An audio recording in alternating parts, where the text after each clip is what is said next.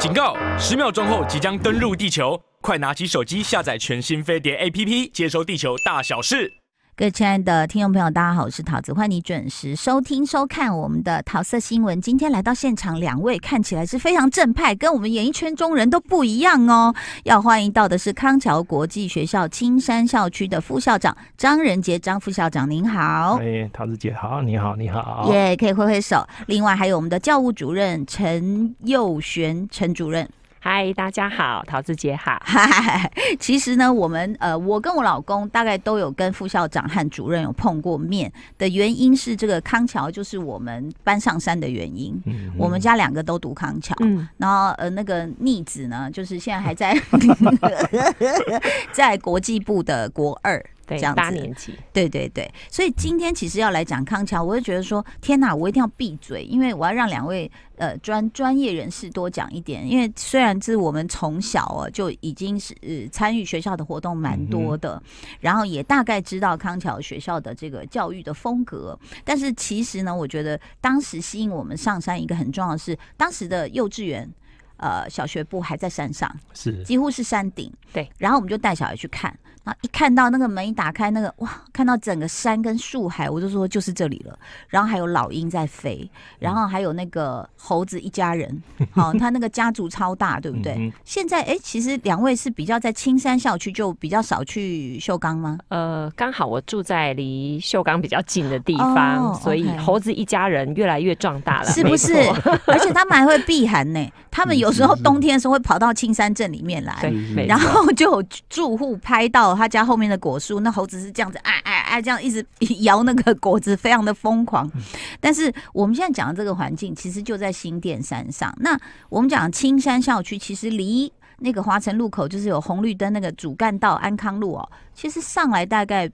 不会超过五分钟啦，对对，开车上来多一点，对不对？是，所以这个校区其实它还保有，就是说方便到达，而且其实它有它自然环境的优势。所以今天其实要问一下这个，我们今天其实康桥的教育太多特色了，我们主要是告诉大家有哪些面向。嗯。由主任先来好啊，那呃，因为今天我们想说，先来聚焦一下关于这个环境带给孩子的不一样。嗯、就是其实它虽然离台北很近哦，嗯、可是很巧妙的是，它一年四季，不管是在植物或者是动物上面的变化都很多。对，像春天，我们大部分人会觉得说，哎，百花盛开。嗯，可是对青山校区的小朋友来说，这三年一到春天，我们都好期待菱角鸮。我不晓得，呃，那个时候小朋友还念我们青山校区的时候，还没有追踪这个。路边卖的菱角跟那个头，不是不是 菱角，是这个菱角是那个猫头鹰菱角鸮。哦，因为呃，我们人类会开发环境，然后菱角鸮它。它就没有下蛋的地方。嗯，那几年前我们的团队就想说，哎、欸，小朋友都不知道环境改变之后，可能其实很多生物会产生变化。是，那就想说，哎、欸，这里我们一个小森林，嗯，好像很适合就在青山校区靠近小学部那边的里面，其实是在幼儿园的正前方。有一片小森林。哦，哦，那个就是有时候他们会去上那个溜索课啊，是什么田野探索，没错没错。嗯，那边我们在三棵树上分别挂上一个朝箱，哦、嗯，木头做的朝箱、哦、是小朋友去挂的，嗯，然后挂上去之后，其实挂了蛮久都没有什么消息，大概一年多，挂、嗯、了一年多，我们二零一八年就挂了，嗯，就一年多以后。有一天我们要准备赏萤火虫了，想说去观察一下最近萤火虫有没有出来活动呢？嗯，观察观察，哎，萤火虫活动的很不错，然后意外的发现有菱角鸮站在那个。巢箱口一直看，然后它的外形是不是就像猫头鹰？就是就是就是。OK，我们家捡过一只，真的吗？对，小小的，对。对。然后因为它需要呃下蛋的地方，然后它需要有食物的来源，然后我们后来升这个探测器，我们有放监视嘛？探测器进去看，果然，嗯。贵客来了，就是它在里面有有产卵、下蛋，然后呃，就开始我们直播，是是二十四小时不间断的直播。那大家可以上哪里看到这个？在我们学校的官网。只要我们一有好消息，嗯，就是一开始确定下蛋了，我们就会开启直播，嗯、告诉大家说下第一颗喽。嗯、那预测一下下一颗什么时候下呢？小朋友就猜。好好哦、然后呃，这几年大家都下三颗、四颗蛋左右。嗯，那四颗蛋接下来下了蛋之后要等什么？嗯，孵蛋。对，你们猜要孵多久？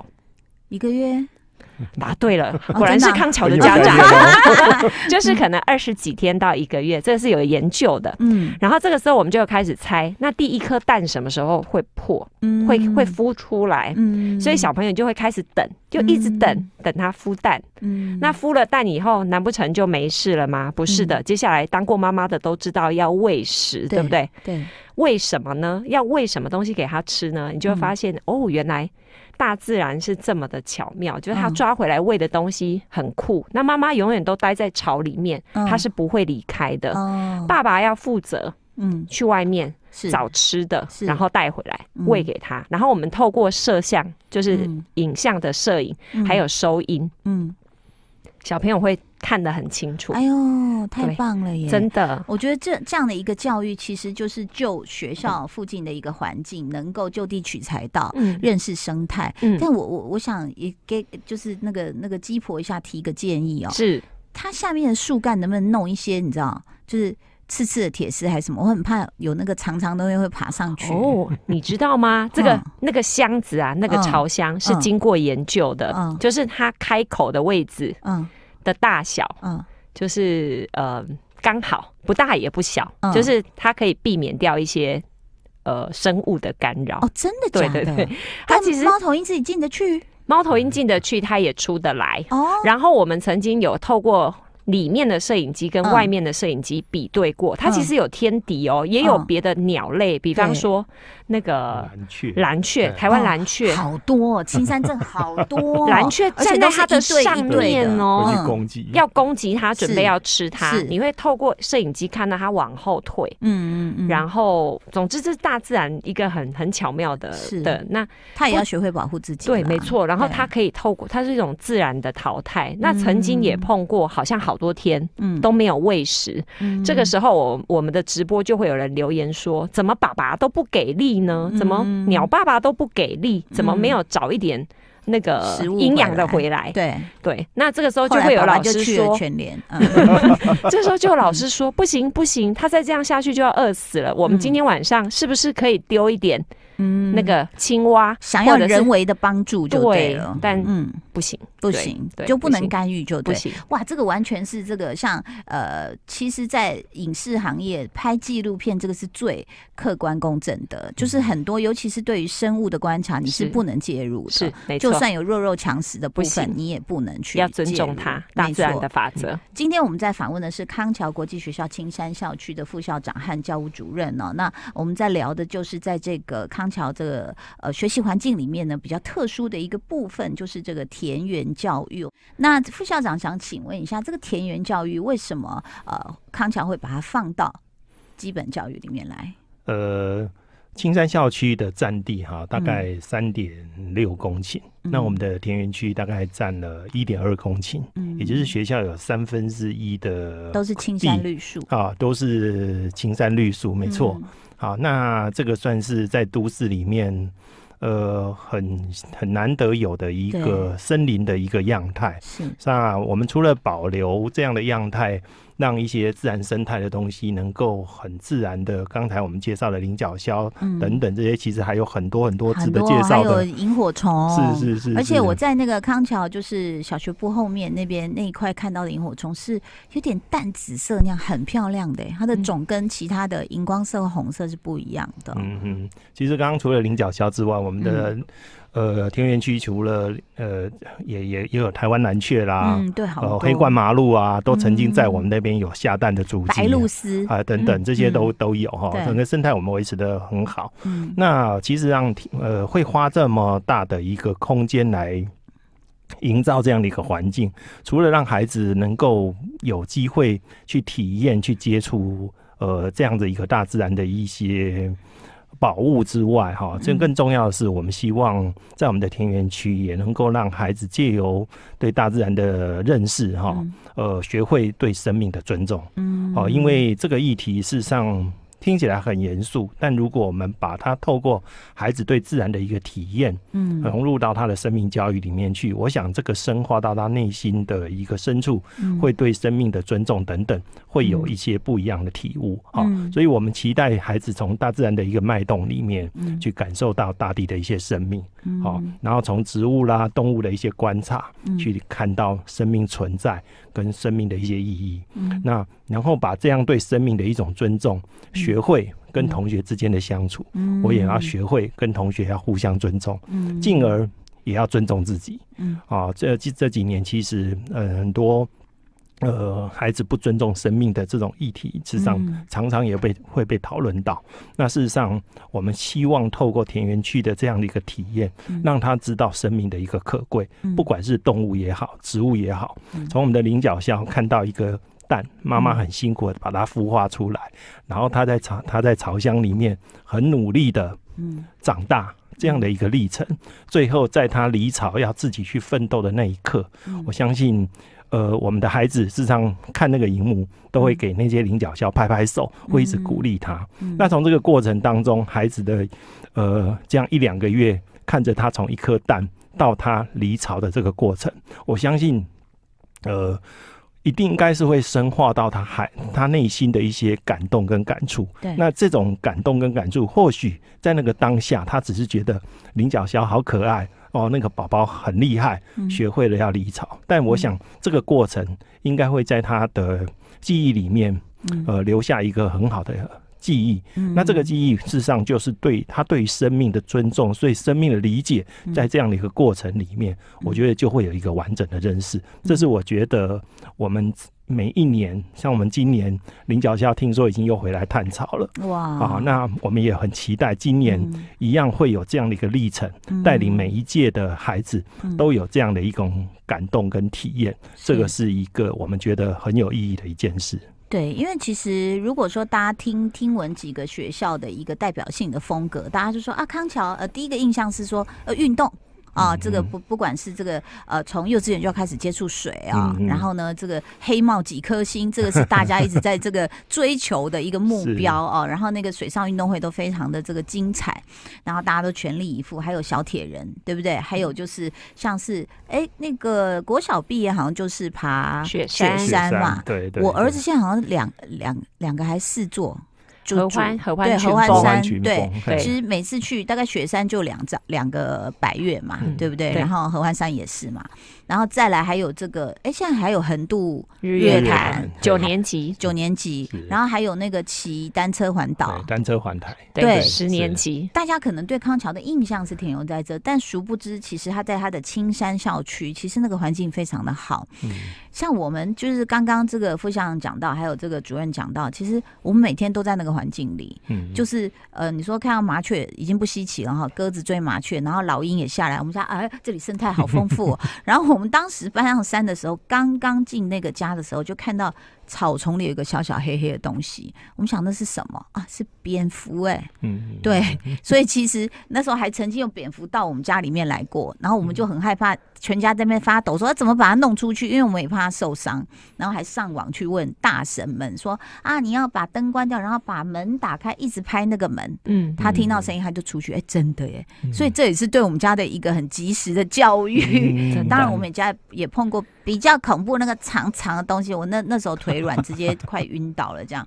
所以你知道，在我们孩子读青山校区那个时候，他们回家的沿路，除了你看，我们刚刚讲一点二公顷嘛，他们在那边种菜啊，然后在树林间玩呐、然后他们回家呢，其实也有那个，就是像像后哨那边都有樱花。对对对，对不对？你差不多二三月这个时候，那个樱花就开了，很漂亮。这几天开很多。对对，开很多。然后再来，其实你说夏天的时候，它整个那个山上也很多，对，甲虫也很多，甲虫也很多。我们还拿过蚕壳，真的，就是树干上它会有那个蚕脱壳以后剩下的那个壳，是小孩就去捡捡捡捡。对，然后还有那个桃树、李树。然后就就好像我们小时候，这个我们是整卡郎嘛，然后那时候我们的乐趣就想说，现在都市小孩比较没有这个机会。嗯、那但是真的，我觉得像副校长刚刚讲到这个教育哦，其实它重要的一件事情就是说。